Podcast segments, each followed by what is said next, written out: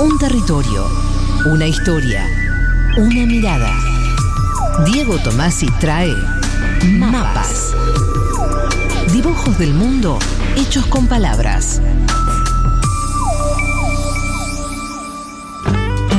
Diego Tomasi, ¿cómo estás? ¿Qué tal? Buenas tardes, ¿cómo andan? Muy bien, ¿vos?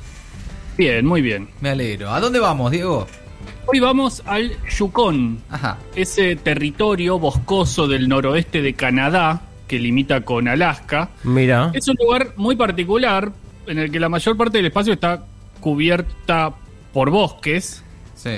y donde al mismo tiempo está el campo de hielo no polar más grande del mundo. Ajá. Este lugar, que es muy poco habitado, durísimo desde el pinto- punto de vista climático, como parece obvio. Sí, no, es- no es para friolentos.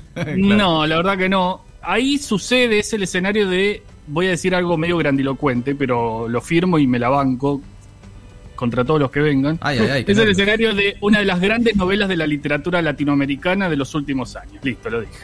Ajá. La novela se llama Leñador. Su autor es el chileno Mike Wilson. Wilson en verdad nació en St. Louis, en Estados Unidos, pero se crió en Argentina y en Chile, donde vive de manera permanente hace casi dos décadas. Si uno contara Leñador por su trama, habría que decir que se trata de un libro muy sencillo, porque escuchen, empieza así. Combatí en una guerra, hace décadas en un archipiélago, y combatí en el cuadrilátero hace años en las noches de la ciudad. Fracasé en las islas y en el ring. Me fui del país buscando alejarme de todo, de la oscuridad, del pasado, de la claustrofobia, necesitaba respirar, veía cosas que me hacían mal, escuchaba voces, me estaba perdiendo, extraviando en mi cabeza, huí hasta llegar a los bosques de Yukon. En un párrafo nos cuenta todo eso. Sí. Y Sí. recomiendo releer ese primer párrafo al terminar el libro, pero dejo eso picando y sigo.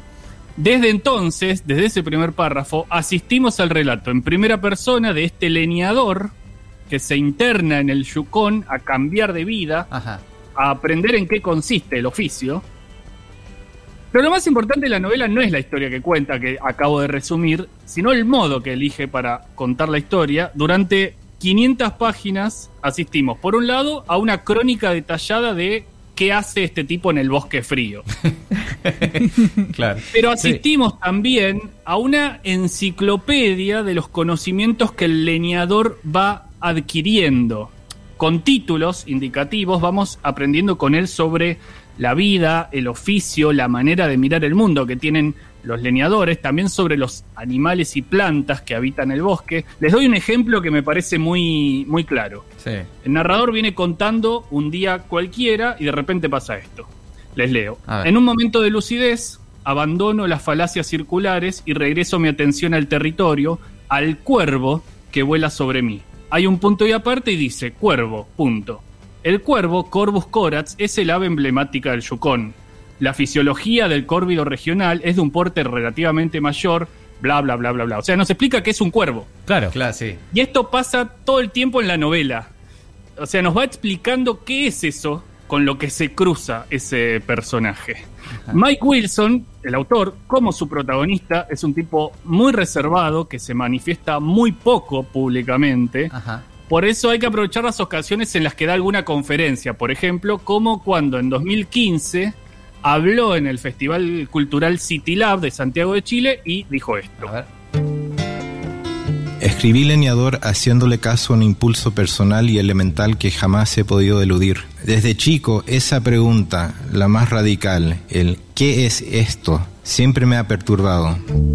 Como de seguro a todos nosotros en cierto momento, solo que algunos logran ignorar esa pregunta con más facilidad que otros. Me acuerdo de mi niñez haciéndome esa pregunta, no así, no con palabras, pero sí en mis actos. Tener seis o siete años y detenerme ante las cosas, objetos, plantas, insectos, juguetes, mi propio cuerpo y observarlos, como si fuese algo incomprensible. Momentos de pausa y de cierta lucidez en que me miraba las manos o los brazos bajo el sol, tratando de comprender qué es esto. En la escritura del leñador encontré una huida personal del dogma y una solución que me sirvió. El mundo no es solo lenguaje ni conocimiento, no todo es cifrable ni por la ciencia, ni por la filosofía, ni por la religión. Gran parte de esto al que nos referimos al preguntar qué es esto está en la experiencia pero no en el conocimiento.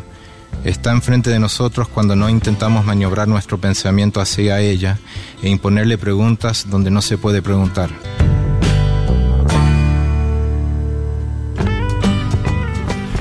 Bien, Sí. el, el narrador de, de esta novela, del leñador, observa el mundo que lo rodea en el Yukon, Sí. tal como decía recién Mike Wilson, como si fuese algo incomprensible, como si uno tuviera que construirse una enciclopedia de conceptos para poder habitar el mundo.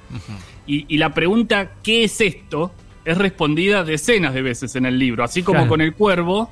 ¿Qué es la trepa de árboles? ¿Qué es un entierro? ¿Qué planta es la dionaea? ¿Qué es un tronzador?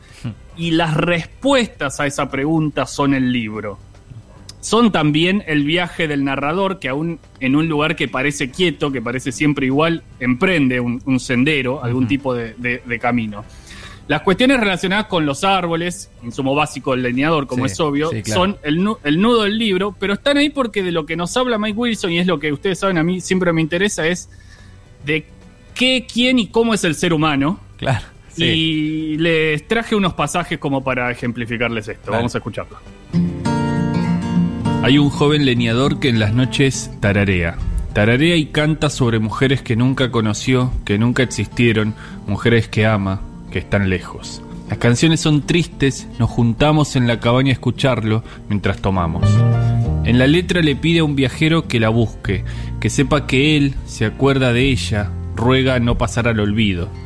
Sentimos que canta por nosotros, añorando estar con ella, con la idea de ella, ella que nunca nos va a amar ni siquiera conocer. Está bien, mejor así, esa lejanía y dolor nos mantiene vivos. Es común que el leñador medio pierda un diente cada tres o cuatro años. Algunos de los más ancianos usan dentaduras parciales o enteras. A veces, si me queda fuerza y ánimo, leo un poco antes de dormir. Tengo una pequeña lámpara de aceite con regulador de mecha. Atenúo la luz para no estorbar a los demás. Leo lo que sea. No es fácil encontrar libros en el campamento, menos aún textos literarios. Llevo dos semanas leyendo un almanaque agrícola. El almanaque es viejo, tiene más de 50 años. En él hay cifras antiguas que detallan las toneladas de producción agrícola en el año. Registra las pestes que afectaron ciertas regiones, épocas de tormenta y granizo, cosechas récord y otras que se perdieron, regiones que sufrieron de sequía, números de cabeza de ganado, inoculaciones bovinas, fechas de deshielo, actividad térmica, migraciones avícolas, costos y ganancias de la industria, almacenamiento, población de los registros agrícolas. Lo triste es que no figuramos nosotros, los leñadores, lo que hacemos, lo que talamos. Nuestra utilidad pasa sin registro. Dendrocronología.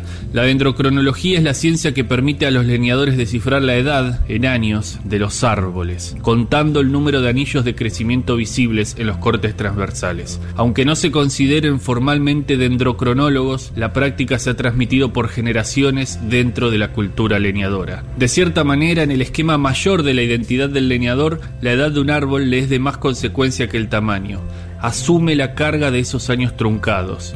Cada vez que tala un árbol longevo, se ocupa de saber la edad exacta. Para este fin, practica la dendrocronología. Después de derribar un árbol, se inclinan sobre los tocones y leen los aros concéntricos. Es la literatura del leñador.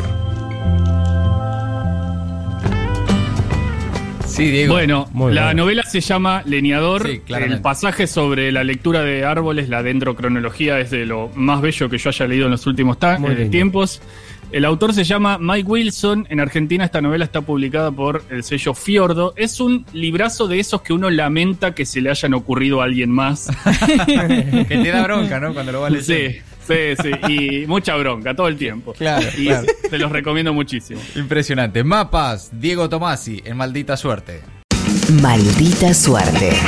Una mirada absurda de una realidad crítica.